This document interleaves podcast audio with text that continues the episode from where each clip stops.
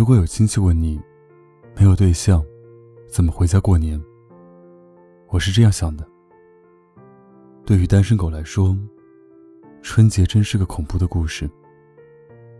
其实任何节日，对于单身狗来说，都是可怕的。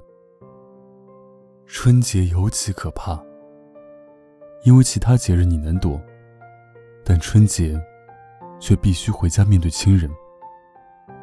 而这些亲人里，总有那么一两个特别关心你，比亲妈还关心你。面对亲戚的穷追不舍，大过年的撕破脸皮也不合适。但你越给脸，他越问得起劲。我想说的是，没有对象不代表我们找不到对象。